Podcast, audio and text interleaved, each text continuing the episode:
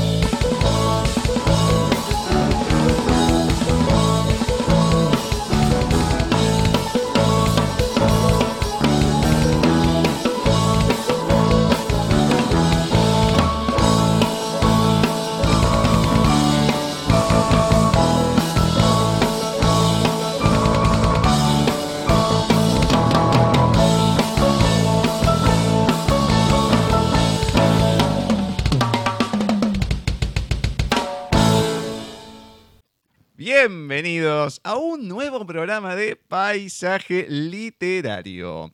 Nos encontramos en nuestra décima séptima emisión de la décima temporada 2021 por Nadie TV www.nadietv.com.ar y también nos pueden escuchar a través de nuestra página en Wix www.paisajeliterario.wixsite.com barra mi sitio.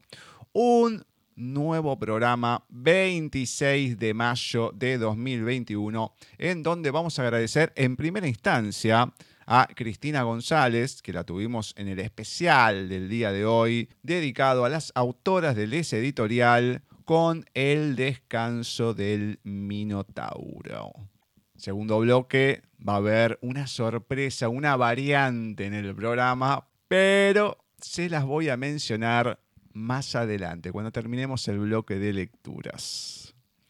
Contacto arroba nadietv.com.ar, tienen mail, Skype, Facebook de la radio, arroba nadietv en el Twitter. Si se quieren comunicar con este programa, lo pueden hacer a través de paisaje literario arroba nadietv.com.ar. Con ese mismo correo nos agregan en el Skype Gustavo Literario es nuestro perfil en Facebook, Paisaje Literario en nuestra fanpage, arroba Paisaje Literario en Twitter, arroba Paisaje Literario en Instagram y nuestra página, como ya se las mencioné, www.paisajeliterario.wixsite.com barra mi sitio. Y ahora sí, sin más dilación, vamos a darle paso a nuestra meremérita profesora Cecilia Giorgio para comenzar este último bloque de lecturas del mes de mayo.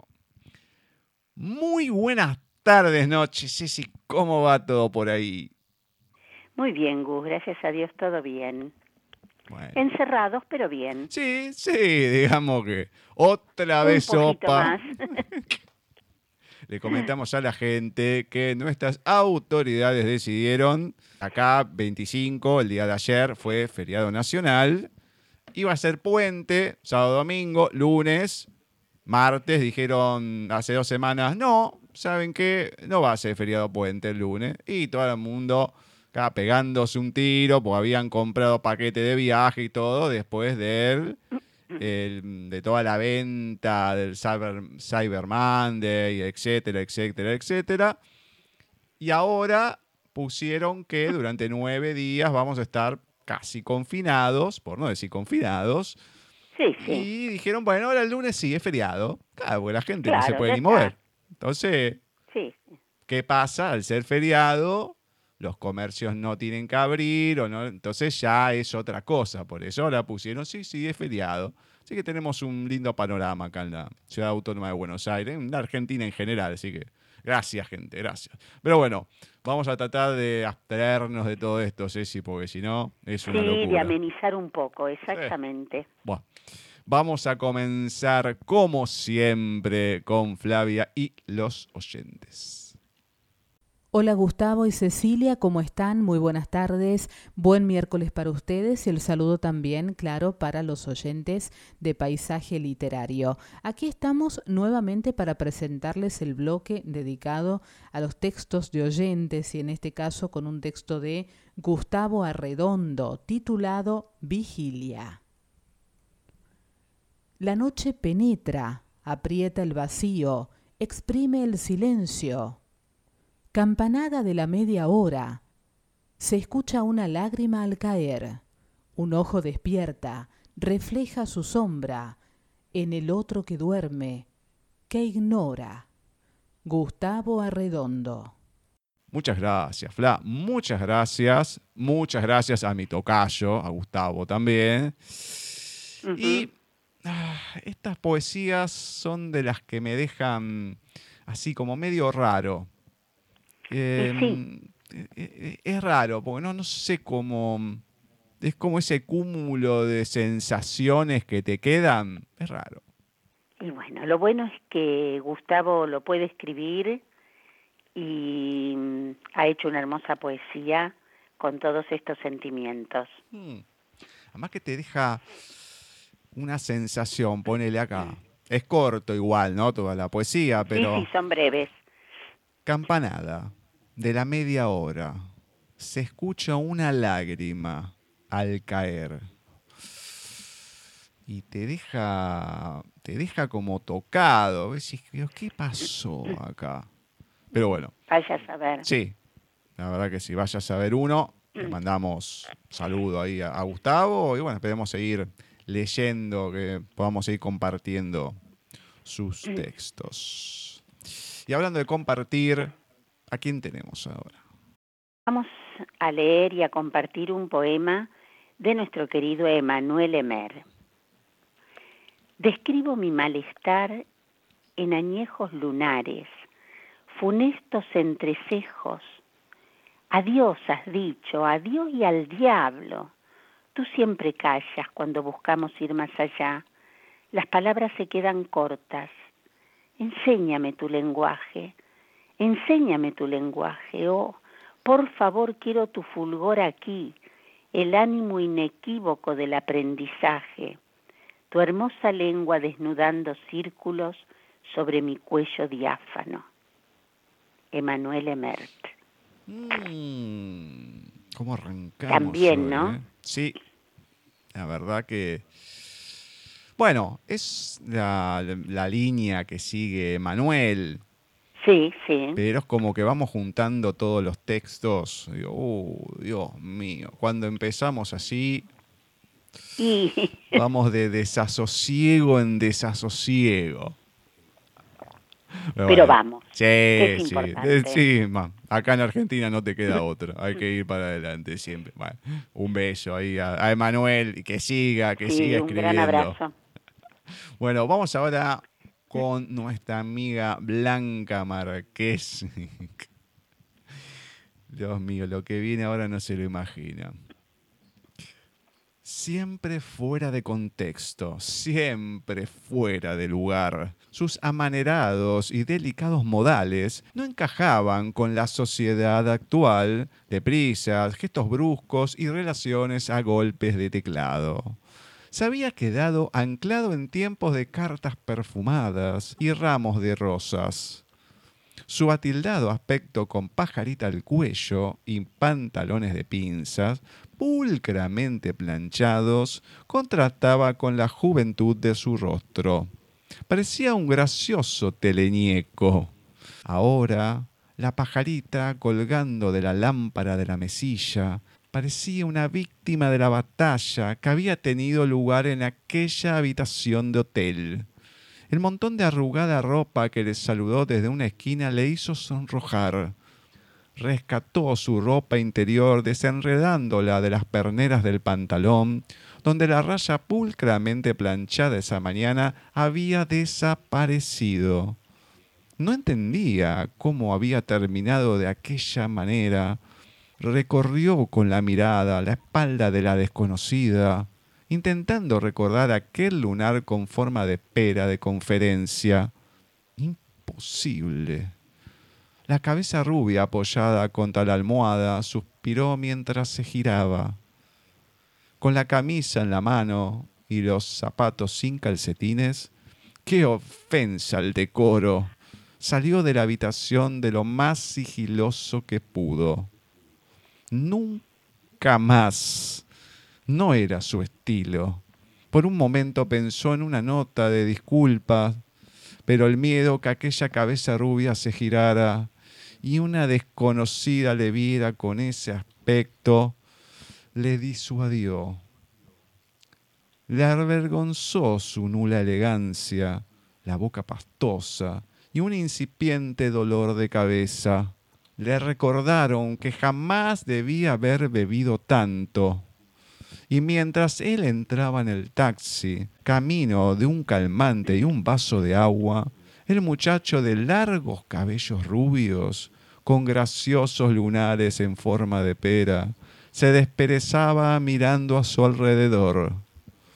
Vaya, por una vez que encuentro un verdadero caballero, suspiró y mirando el reloj, se dio la vuelta y siguió durmiendo. Blanca Márquez. Bueno. Ay, ay, ay, esta blanca. Siempre me sorprende. Menos mal que no te quedaste, flaco. Bueno, al final se dio con el látigo y todo, qué sé yo, que no se quedaba y todo, menos mal. Se hubiese quedado, se hubiese mortificado más.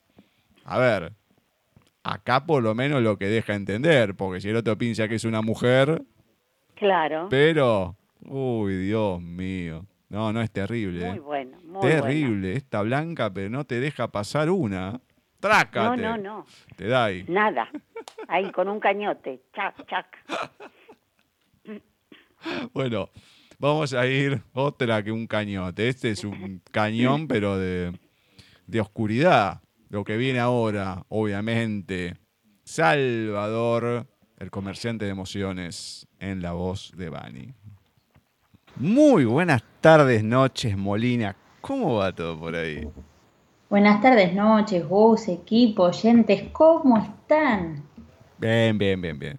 Todo tranquilo por ahora, finalizando este mes de mayo, por suerte, después de tantas cosas, que sí, que no, que la vacuna, que lo hacemos, que no, va, por lo menos un mes que se termina y viste que siempre cuando hay un comienzo, aunque sea en la mente, en el imaginario popular, es como que, va, algo nuevo esperamos. Se renuevan las esperanzas al divino botón, pero, qué sé yo, por lo menos es algo, de algo nos tenemos que agarrar. Es verdad, es verdad. Bueno, yo me voy a agarrar de este calorcito que está haciendo acá, que ya estamos ahí pisando el veranito, así que ya me motivo, me, pongo contenta. Bueno, me alegra, me alegra. Espero que, mm, el muchacho que escribió esta historia también haya estado alegre, porque la verdad que viene bastante depresivo. Qué, qué, qué, historia tan... cómo me desorienta las cosas que hace este Sebastián. Qué, qué tipo... Tendría una palabra para decir, pero no va a quedar bien en este espacio, así que va. Es muy feo lo que hace. ¿Y usted qué haría en el lugar de Sebastián? ¿Viviría la vida a costa de sus pulsaciones o las guardaría lo máximo posible para vivir la vida en pena, por así decirlo, pero más tiempo? La verdad, preferiría pasarlo un poco mejor. la tiene a raya ahí todo. Dale, flaco, déjate de hinchar. No te digo casorio, eso. No, olvídate, jamás. Pero, por lo menos, dale, querido, la tenés ahí muerta y vos nada. No sé, es muy feo eso, muy feo. Es verdad, es verdad, coincido. Bueno, vamos a investigar este nuevo capítulo, el capítulo 5, que se titula La Reina de Mármol, de esta historia que nos tiene atrapados de Salvador Ortiz Serradilla, que es el comerciante de emociones. Elisa Guzmán y Sebastián Plaza cambiaban de domicilio continuamente movidos por la intención del comerciante de obtener más clientes. Recorrieron todo el sur de España, disfrutaron de la magia de Toledo, del ambiente cosmopolita de Barcelona, de las lluvias infinitas de Asturias, la calidez de las costas levantinas, incluso vivieron en los barrios más elitistas de Madrid. Elisa recordaba con especial cariño una casa de Tarifa, con vistas a la playa, en la que vivió durante un trimestre. Durante ese tiempo suspendió todos los exámenes del instituto, pues nunca había conocido algo tan majestuoso como el mar, y se pasaba las horas paseando por la arena o preguntando a los pescadores sobre los horarios de la marea. Por eso, cada vez que partían hacia un nuevo destino, la joven le pedía a su padre que fuera a trabajar a una zona costera.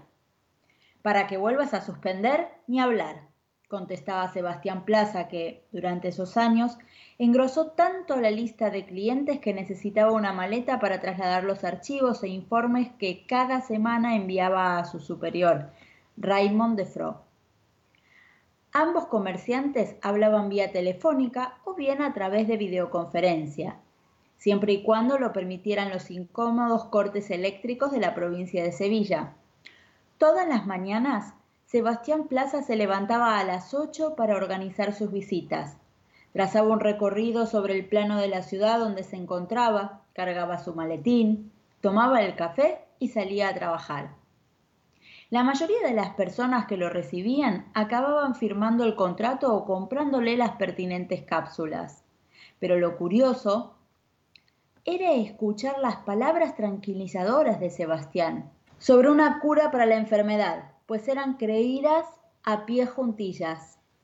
Era tal la desesperación de la sociedad por aferrarse a una esperanza que nadie se cuestionaba nada, excepto un señor de Madrid con el que Sebastián Plaza tuvo un acontecimiento, cuanto menos impactante. Se iban a cumplir los nueve meses de la estancia en la capital del país cuando el comerciante entró a un edificio situado en la calle Ronda de Atocha Subió por las escaleras hasta la primera planta. Las paredes y los techos agrietados hacían pensar que la construcción podía venirse abajo en cualquier momento. Había dos apartamentos por planta. Sebastián se posicionó y llamó a la puerta del piso que quedaba a su derecha. ¿Qué desea? dijo un señor calvo con barba acicalada. Vestía con un albornoz azul marino y unas botas militares. Está usted de hora amigo. Pertenezco a Cardiopic.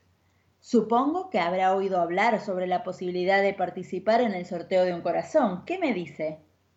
No me interesa en absoluto nada de lo que me está contando. Gracias y buenas tardes. Espere un momento, caballero. Sebastián sabía cómo accionar ante un desplante de esas características. Entiendo que la idea del sorteo no la considere, pero permítame que le muestre unas cápsulas de última generación que no tienen efectos secundarios. No se venden en farmacias ni las recetan en hospitales. Gracias a un nuevo compuesto puede tomarlas sin miedo a que le provoque crisis asmática. Y eso no es todo. Si firma este contrato y pasa a ser uno de nuestros clientes, tendrá preferencia cuando encuentren la cura definitiva. Entonces me está diciendo que su empresa hace todo tipo de milagros, ¿no es cierto? ¿Considera un negocio hacer fuego del árbol caído? Dígame, ¿usted qué vende en realidad? Comprendo que todo parezca irreal, pero le aseguro que actualmente mi empresa trabaja en un medicamento capaz de sanar nuestro corazón para siempre. Y según los últimos avances, sucederá muy pronto. Solo tiene que firmar y su vida mejorará. Es una inversión segura, créame. Quizá tenga usted razón, no lo había visto desde ese punto de vista, dijo el hombre. Espere un momento, voy a por el dinero. La puerta quedó casi cerrada el comerciante sacó un bolígrafo del bolsillo de su camisa. Suspiró con satisfacción. Colocó el contrato sobre el maletín que sujetaba con ambas manos a la altura del pecho. Aquí tiene su contrato. Ha sido un placer conocerlo, dijo Sebastián Plaza cuando la puerta se comenzó a abrir. El hombre encañonó al comerciante con una escopeta de perdigones. Disparó y de no ser por la protección que ofreció el maletín a modo de chaleco antibalas, Sebastián Plaza hubiera acabado en la sala de urgencias de un hospital. Sois unos buitres asquerosos, gritó el hombre. Deberíais estar todos muertos. Sebastián salió del edificio como alma que lleva el diablo. No volvió a pasar por aquella calle. Elisa Guzmán apenas conversaba con su padre. La relación se basaba en el respeto y el silencio. Ayudaba en las labores del hogar y, tras superar la actividad, empezó a estudiar medicina por petición expresa de Sebastián. A veces comentaban los avances médicos, otras elegían la ubicación del futuro domicilio. Tan solo en una ocasión rememoraron la aterradora situación acaecida en las calles del barrio de Santa Cruz. El recuerdo de los monjes negros parecía imposible de olvidar. Además del rescoldo de pavor que suponía experimentar una experiencia sobrenatural como aquella, Sebastián Plaza recordaba con frecuencia el primer encuentro que tuvo con estos antes en la fuente de las ranas, siendo un adolescente, lo que provocaba que la imagen de Rey Sasabac emergiera del vasto imperio de la añoranza para anclarse en todo su cuerpo. Del mismo modo, Elisa Guzmán evocaba la figura de Fabián Bastida, cogiendo su mano mientras caminaban por los tejados del orfanato. La joven rememoraba cada noche la voz ronca de Sor Faustina mandando guardar silencio. Apenas tenía tiempo de añorar su vida pasada, pues cada tres meses debía aclimatarse a una nueva vivienda, universidad y ciudad nuevas, envolviendo su nostalgia en una vorágine de inseguridad y continua renovación. Se sentía en deuda con Sebastián Plaza, pues agradecía el dinero entregado al orfanato para su adopción un bálsamo económico que habría de reportar mejoras en el edificio y en la calidad de vida de sus habitantes. A veces pensaba si parte del dinero que el comerciante pagó por ella lo habría utilizado Fabián Bastida para comprarse una nueva cámara fotográfica. Elisa se comportaba de manera ejemplar, excepto cuando caminaba por la calle junto a su padre adoptivo y afloraba su instinto interpretativo. No fueron pocas las veces que el comerciante tuvo que llamar la atención a la muchacha por remendar a viandantes que caminaban de forma extraña y por parodiar la pose de los policías dedicados a gestionar la seguridad vial. Elisa no dejó de interpretar, de forma secreta, piezas de teatro. Cada noche se sentaba a su escritorio y escribía escenas basadas en sus propias experiencias, episodios de su vida en el orfanato, compartidos con Fabián Bastida. Recordaba las palabras del muchacho y las utilizaba para componer diálogos verosímiles. Las escapadas hacia el centro de Sevilla inspiraron aventuras edénicas que interpretaba delante de cualquier espejo. A menudo reía, adoptando la impertérrita pose que Fabián utilizaba para mantener el encuadre antes de hacer una fotografía. Otra lloraba, asaltada por el deseo, al imaginar cómo sabrían los labios del joven, pero siempre el corazón de Lisa se bamboleaba en las turbias aguas de la concupiscencia. El retorno a Sevilla se hizo realidad tras varios años de peregrinaje laboral. Poco o casi nada había cambiado en la capital andaluza, por lo que la adaptación de Sebastián Plaza y Elisa Guzmán no precisó de grandes voluntades. Raymond Defro recibió al comerciante con los brazos abiertos y le instó a impartir algunos cursos a vendedores principiantes. En el árido cauce del río, el mercado seguía fluyendo con mareas de trueques y oportunidades de venta. Pese al toque de queda de la ciudad, el bullicio de clientes era nauseabundo.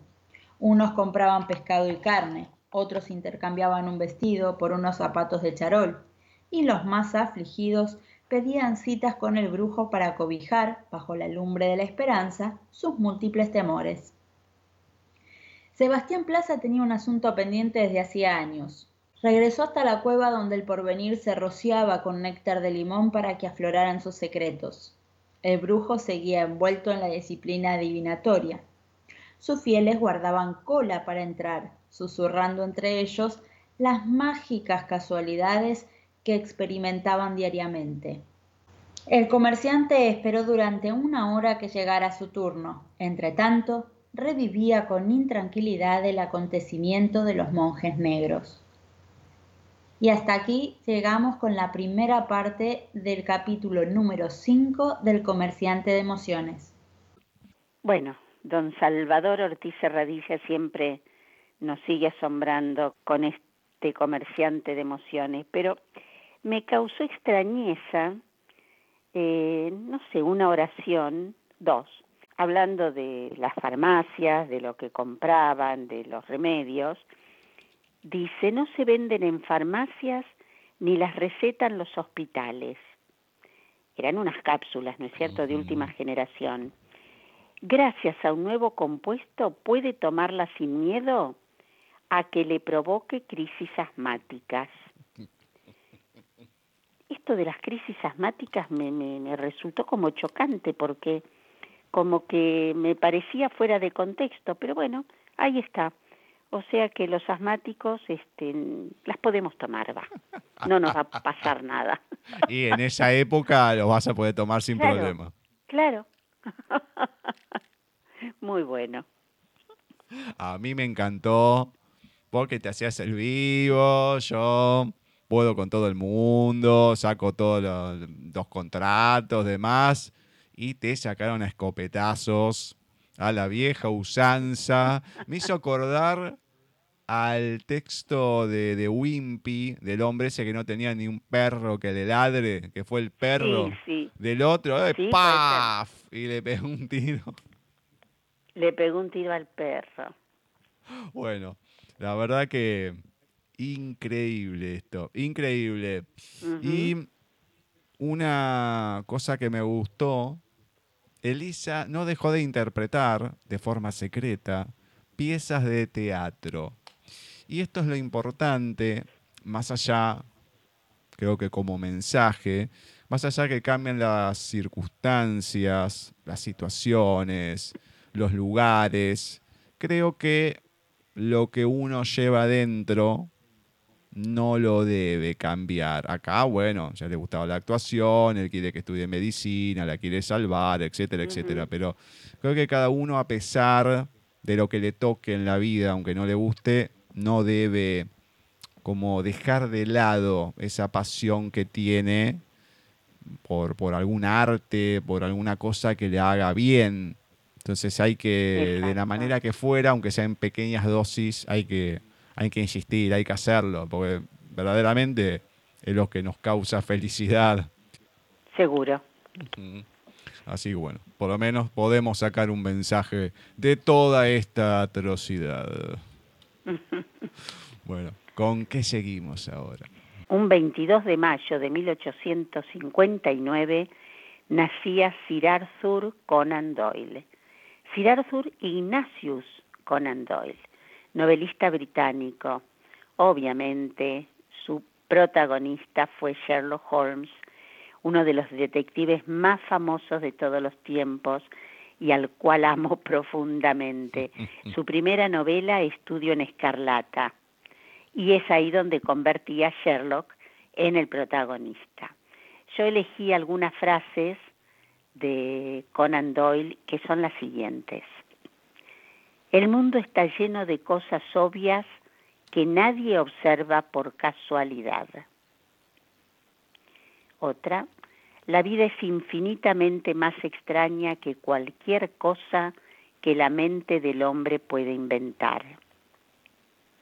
Esta que viene es brevísima, pero me parece muy buena. Ves, pero no observas. Hmm. Es cierto. La habilidad está bien y el genio es espléndido, pero los contactos correctos son más valiosos que cualquiera. Y es verdad. Cuando los ánimos están bajos, cuando el día parece oscuro, cuando el trabajo se vuelve monótono, cuando la esperanza apenas parece tener valor, simplemente monte una bicicleta y salga a dar una vuelta por la carretera, sin pensar en nada más que en el viaje que está tomando. Sabio, sabio consejo. La última, me parece que no hay absolutamente ningún límite para la locura y la credulidad de la raza humana. Homo sapiens, Homo idioticus. Muy buena. Muy buena. Homo sapiens, Homo idioticus. Es verdad. muy buena, muy buena, realmente. Me encantó. Me hizo acordar eh, una entrevista, me hizo acordar de una entrevista de doblaje que ya pasamos, entre tantas, a una personalidad argentina como lo es Pelusa Suero.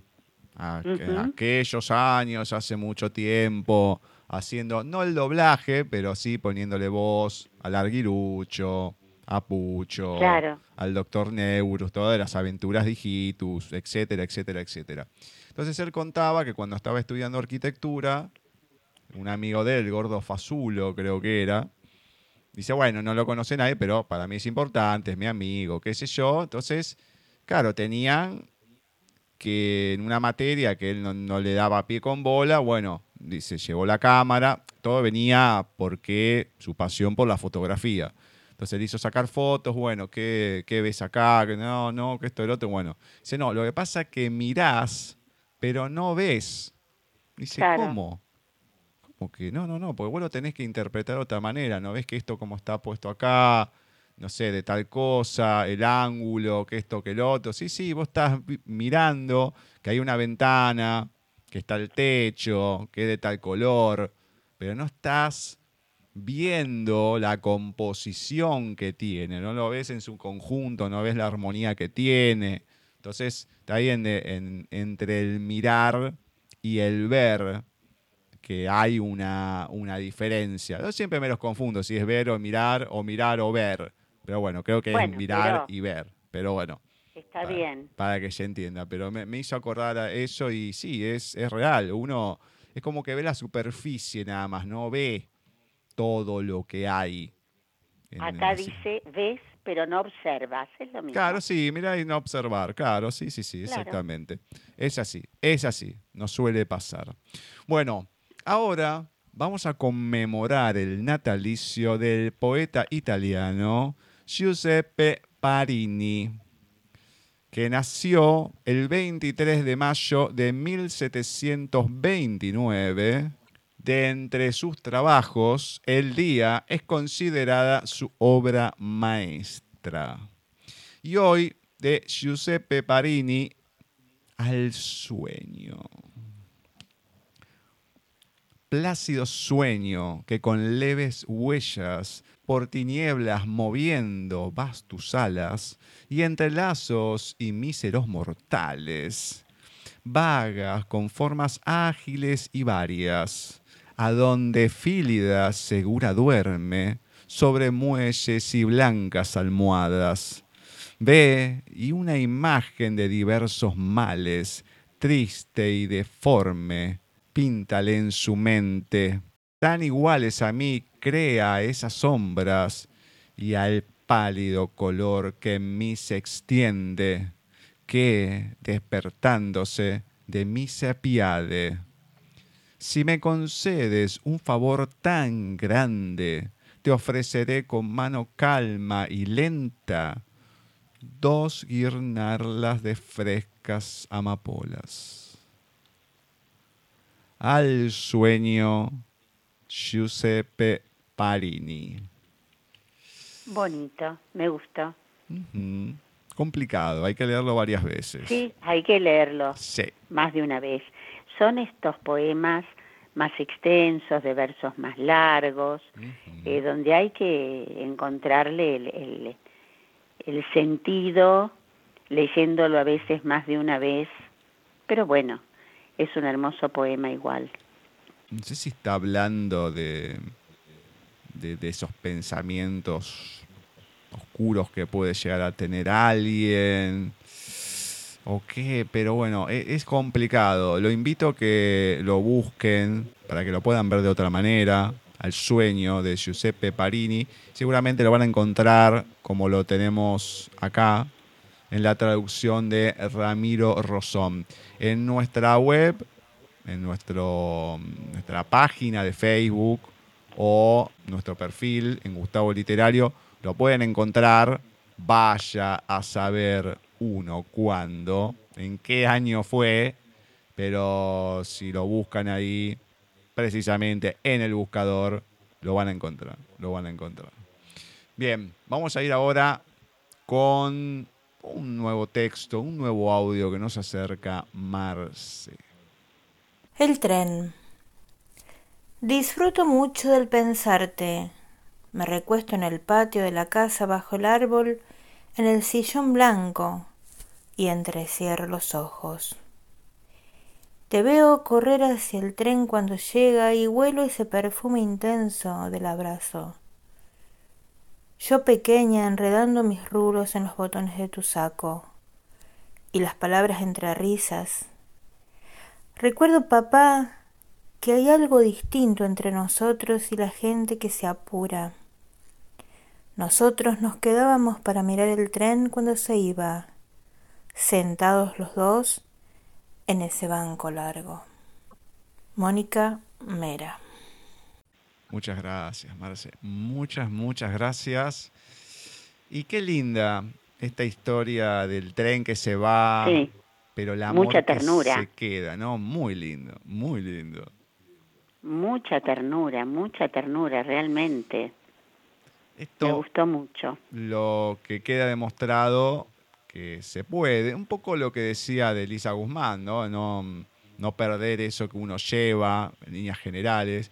Y acá, más allá de la locura de toda la gente, poder quedarse tranquilo con, al- con alguien que quiere estar con vos y poder disfrutar de ese tren que se va, poder disfrutar de ese momento.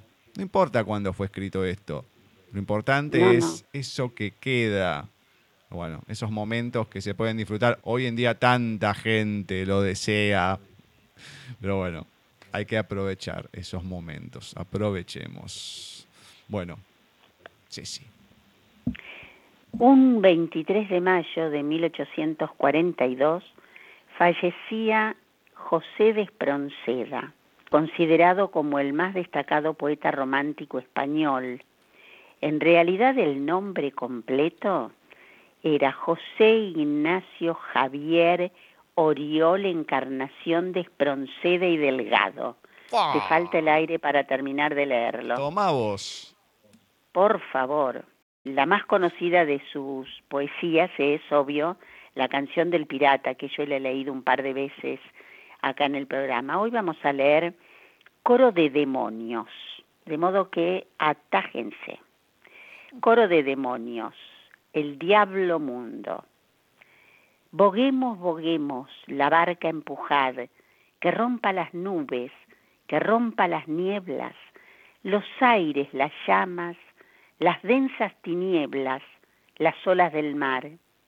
Boguemos, crucemos del mundo el confín, que hoy su triste cárcel quiebran, libres los diablos en fin, y con música y estruendo los condenados celebran, juntos cantando y bebiendo, un diabólico festín. Coro de demonios de José de Espronceda. Oh, Qué raro que esta no la haya leído José. Es raro, sí, sí, sí, sí, sí. No, no, esta la leí yo. Oh, Pero me pareció simpática realmente. Ah, me sí, pareció sí. simpática la poesía. Simpática, no, pero... nada, nada Oh, extraño. Es eh, José de Espronceda eh, maneja mucho el tema de los barcos. Bueno, ya dije la canción del pirata, pero tiene muchos eh, poemas en su haber que tratan de, de esto, de barcos, de piratas. Así que bueno, uno más para conocerlo. Y algo que, a ver, debe haber muchos, pero no lo he visto tan frecuente en poetas españoles, latinos, a lo mejor un poco más en los británicos, que tienen una historia de piratas bastante más Ah, importante. sí, sí. Pero sí, es raro ver en literatura española de todo, ¿no? Todos los géneros así de, de piratas, propiamente dicho. Bueno, bien, pero, oh, Dios mío, qué, qué tenebritud, por, por decirlo de alguna manera. Bueno, vamos a ver si podemos cambiar con otro natalicio que vamos a conmemorar. Una escritora polaca, Maria Konopnica, que nacía el 23 de mayo de 1842, tratando de compartirles algunos autores que a lo mejor no hemos leído tanto o que no hemos leído directamente. Y bueno, ya metiéndonos en camisa de once varas con los nombres desde el comienzo, pero trataremos de hacerlo lo más digno posible. Es autora del poemario Italia y de la epopeya popular El señor Balser en Brasil. Hoy les comparto de María Konopnica. Hay en mi pecho una tumba silenciosa. Hay en mi pecho una tumba silenciosa que no adorna ninguna flor y en cuyo mortal refugio no yace ningún cadáver. Sobre ella no suena el metal de las campanas, ni le pesan grandes masas de tierra. En esta tumba silenciosa no hay ni losa ni cruz. En ella cayó el rayo que doraba mi vida. Lo único que hay en ella es mi sueño silencioso y el latido confiado de mi corazón. Hay en mi pecho una tumba silenciosa de María Konopnica. Bueno, Estamos con los temas. estamos, estamos medio downes. Salvo algún respiro que tuvimos por ahí, después yo dije, Sí, lo que sí, empieza sí. de una manera sigue de la misma. Así es. Y no hay otra, es una ley, una ley clara y concreta. Que se cumple acá. Ah. Y acá también, como le dijimos en el anterior, esta traducción es de Fernando Presa González. Vamos a ir ahora, como siempre, en estos últimos tiempos, porque, no sé, nos abandonaron nuestras amigas de, de Bucaholic, de Libromántica, no nos mandaron más reseñas, así que estamos con el programa base, se podría decir, con los participantes, con los que estamos siempre, o en vivo o grabado. Y en este caso volvemos con Flavia. El 22 de mayo de 1910 fallecía el narrador y dramaturgo francés Jules Renard, miembro de la Academia Goncourt. Se le considera el creador de las grejerías. Su obra más popular es Pelo de zanahoria. Jules un modelo de agricultor. El combate parecía terminado cuando una última bala, una bala perdida, vino a dar en la pierna derecha de Fabricio. Este hubo de regresar a su país con una pata de palo. Al principio mostraba cierto orgullo. Entraba en la iglesia de la aldea golpeando tan fuertemente las baldosas que se le podría haber tomado por un sacristán de catedral. Después Ya calmada la curiosidad, durante mucho tiempo se lamentó, avergonzado, y creyó que ya nada bueno podía esperar. Buscó con obstinación, a menudo como un alucinado, la manera de ser útil. Y ahora helo allí, en el sendero del humilde bienestar. Sin llegar a despreciar su pierna de carne, siente alguna debilidad por la de madera. Trabaja por un jornal, se le asigna una fracción de terreno y ya puede uno marcharse y dejarlo solo. Lleva el bolsillo derecho lleno de alubias rojas o blancas, a elección. Además, el bolsillo está roto, no demasiado, pero tampoco apenas. Con normal apostura, Fabricio recorre el terreno a todo lo largo y ancho, su pata de palo, a cada paso, abre un hoyo. Él sacude su bolsillo roto, caen unas alubias, él las recubre con ayuda del pie izquierdo y sigue adelante. Y en tanto se gana honestamente la vida, el antiguo guerrero, con las manos a la espalda y la cabeza erguida, parece que se paseara para recobrar la salud. Jules Renat. Bien, así con este texto, en el día de hoy, cerramos este bloque de paisaje literario y los dejamos como siempre en compañía de Gustavo y Cecilia. Gracias a los oyentes por estar y siempre por estar presentes también en todas las publicaciones de paisaje literario en sus distintas cuentas en las redes sociales y por estar allí siempre con el programa. Nosotros nos vamos, nos despedimos. Gracias por todo y hasta nuestro próximo encuentro. Muchas gracias, Fla. Muchas gracias. Ah, y vos fijate, una pierna de palo, síntoma, una pierna de palo que está relacionada más con los piratas, aunque no lo sea este muchacho. Sí, es verdad, es verdad. Mm, Pero un gran agricultor, ¿eh? eh, sí, sí. La técnica bastante, bastante pulida, por lo visto. Pero bueno, esto también le pasa a mucha gente, que al principio te pasa algo y todos te prestan atención, sos el Claro. centro, oh, mirá vos, que esto, esto, y después, olvídate, se abren todos de gamba y arreglátela como puedas y tener que, o sea, el sentirse inútil más que el no Sí, sentirse útil. Y es una cosa que te pesa tanto porque a lo mejor podés tener un ingreso, pero cuando no, no estás dando nada, nadie te presta atención, a nadie le puede dar una mano tampoco, es como que caes en un, en, en un pozo.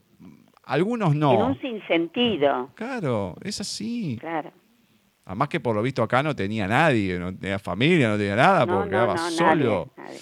Pero bueno, desde el gran héroe que peleó por su patria a, a la nada misma. Y bueno, fíjense cómo algo tan simple, por lo menos, le, le da vida para, para poder seguir, ¿no? Una tarea menor, pero por lo menos darle un sentido a su existencia, sentirse útil, que es una de las cosas que creo, por lo menos acá, no sé si en todos lados, está pasando bastante. El, el que no son útiles, la gente no es útil en muchas cosas, pero no le molesta. No, no, no se preocupan. Claro, no soy útil, pero me dan plata y bueno, con esto ya estoy. O sea, Bueno, ahora que, ahora que decís eso, me dan plata, yo iba a leer de Espronceda El mendigo, pero cuando lo leí, era eso, me dan plata y yo sigo viviendo, y no lo quise leer, porque me hizo acordar a lo que estás diciendo. Mucha gente que le da plata y sigue esperando que le den plata sin hacer absolutamente nada. Por eso no lo leí. Qué casualidad. A ver, a mí mucha gente, eh, tengo amigos que con otra tendencia política, lo que fuera, que a mí me quieren in- indilgar algo que no es porque yo voy con la generalidad, pero le digo, mira, yo prefiero tener algo y con eso generar que que me estén pagando una pensión. Por supuesto. Y los tipos se quedan Digo, escúchame, primero y principal, estoy haciendo algo, pero más allá de eso, también voy a tener más plata. Entonces, ¿por qué me tengo que conformar con algo que no es nada? Hoy en día puedo estar, qué sé yo, todo lo que quieras. Pero yo no digo que me tenga que deslomar trabajando, no, porque con el sudor de mi frente, no, pero sí tener algo, tener otro, otro ingreso y poder hacer otras cosas también. Porque Seguro. pudiendo hacer otras cosas, también uno se siente de otra manera, más allá de poder ayudar o poder hacer lo que uno quiere, Sí, sí. que te da felicidad o te podés sentir más útil. Pero es una cuestión personal que te tiene que llenar, que te tiene que, que tocar y decir, quiero hacerlo. Pero hay mucha gente que No, no, le interesa, que no le importa. No, no le importa. Y bueno. Y bueno, Así, Así está vamos. el país, como se diría. Bueno, ¿cómo seguimos? seguimos con nuestro querido Wimpy. Hoy el título de su relato, Frío en Lomas Coloradas. Famoso el frío aquel. Para ordeñar la vaca, Regino Pardías tuvo que hacerle una fogata abajo. Primero, cosa de derretirle la leche, porque con el frío la leche se le había empedernido a ella. Pero frío, lo que se dice frío, hizo.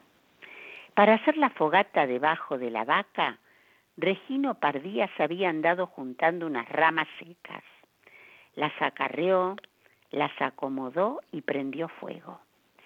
Y a lo que el fuego empezó a arder un poco bastante, cosa de no creer, la leña empezó a irse, una para un lado, otra para el otro, las ramas a lo loco, meta a irse nomás, que lo primero que pensó Regino fue que las habían embrujado, pero después lo supo. Como Regino era medio corto de vista, en vez de ramas había juntado víboras, víboras que estaban heladas. En cuantito con el calor volvieron en sí, se le mandaron a mudar. Ese día no ordeñó. Frío en lomas coloradas. Además que cómo termina ese día nordeño. Ese día no ordeñó. Muy bueno. Cuando decís, bueno, ya está, ya terminó, mira la reflexión final. No. Ese día nordeño. Ese día no ordeñó. ¿Qué hijo de... Ahí sí que habrá dicho, cosa mandinga. Cosa de mandinga. Claro, las ramas se le escapaban. No, no, vos lo ves, además, uno lo imagina. Entonces, ay Dios, Por chicato te pasa. Dios mío, menos mal que estaban ahí duras, porque si no, no la contaba el muchacho. no, no, no. Ay, Dios mío. Bueno, vamos a ir ahora con el último audio que tenemos en este bloque de lecturas. Bani. Volver a sentir que alguien te espera, que está deseando que pasen las horas para verte, estar contigo, explicarte las cosas que le pasan por la cabeza y que te pido a tu opinión, que necesite tenerte, pero tenerte hasta vaciarse contigo y no dejar nada para mañana, que te provoque, que te busque, alguien que, aunque te tenga sentado al lado, esté pensando en ti. Manzano More. Muchas gracias, Vani. Muchas, muchas gracias. Y este texto es casi, casi, casi como el del tren. Sí, es verdad. Que alguien te espere y que quiera estar con vos. Es Sí, sí. tal cual, ¿eh? Es lo dicho de otra manera, otro texto, No, obvio, obvio. diferente. Volver a sentir Claro. que alguien te espera. Eh, sí, es cierto. Además, el final, alguien que aunque te tenga sentado al lado, esté pensando en ti.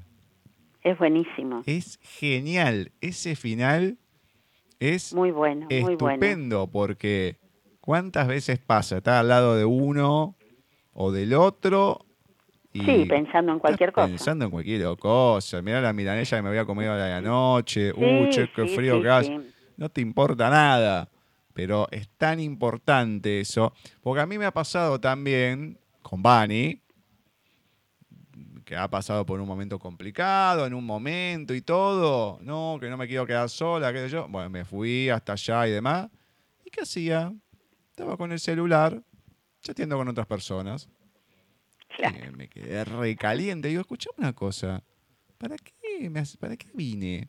O sea, vengo porque te sentís mal. No te querés quedar sola y te estás mensajeando con otro. Me, te estás mensajeando con otro. Me quedo en mi casa, nos mensajeamos, hacemos una videollamada y listo, ya está. No me hagas gastar plata en ir y venir. Pero, ¿qué sentido tiene? Entonces, eh, o sea, valorar a la persona que tenés al lado. No, no, no es, ay, no es más importante que está en el celular. Ay, no, porque me está escribiendo. Y, pero yo te vine a ver. O sea, es más importante el que te escribe que el que te va a ver. Bueno, ya está. Ah, me recalenté ese día. Me recalenté.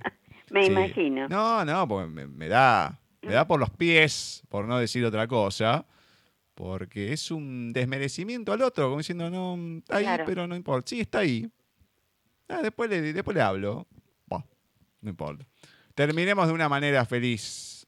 Esperemos este bueno, Esperemos. Vamos a leer eh, del libro Palmeritas de Adolfo Barrera, nuestro querido escritor de Alta Gracia, el relato o capítulo 19. La hija del poeta llegó al médico acompañada por sus padres. Con dulzura el doctor le preguntó, ¿qué siente? Ella cuenta, como un sol en el estómago, como si un dragoncito habitara en mí. El doctor mira a los padres, luego a la niña y le pregunta en dónde le duele. Debajo del alma. ¿Podrías tocarte el lugar en donde te molesta? Tengo miedo de romperlo. El hombre toma su estetoscopio y lo arrima al cuerpo de la nena. Entonces escucha el corazón, el alma, el gruñido del dragón y un poema de amor. Palmeritas de Adolfo Barrera. Muy lindo. Hermoso. Muy lindo. Hermoso. Si no me equivoco, si no recuerdo mal, este cuento lo leyó en la entrevista que tuvimos con Adolfo en el último programa de, 2020. ¿Ah, sí? Puede ser. No recuerdo mal. no recuerdo. Porque ya lo escuché y no creo que ah, sea del eh, No, no, del libro anterior. no es. Así que, sí, sí, lo leyó, le, pedimos alguna lectura y si no me equivoco, leyó este y no, es fabuloso fabuloso. es, la, es prestar atención, es esto, ¿no? No es mirar, sino observar. Poder ver más allá de una simple situación. El poder que puede tener el escritor a veces, que uno decís, bueno, sí, que no, no se te ocurre. Decís, ¿cómo se te puede ocurrir esto? Es genial. es, genial, Obviamente le agradecemos, Adolfo, de Un beso enorme, Adolfo Barrera. Sí, sí, sí. Así que Ceci, hoy zafás como la mejor. zafás como la mejor. Así que ya te despido ahora. Así que gracias por este bloque de lectura. Hoy tuviste poco trabajo, ¿eh? Hoy viniste vaga, pero mal. Y bueno, es el frío, es el encierro. bueno, muy lindo todo, Gus. Bueno, un besote gigante, Ceci. Beso gigante, Gus. Bueno, ahora vamos con el tema de Marce y volvemos con nuestra sección de entrevistas. Vamos a escuchar Muñeca de Trapo, interpretada por la banda española La Oreja de Van Gogh. Es el primer sencillo del cuarto álbum de estudio Guapa.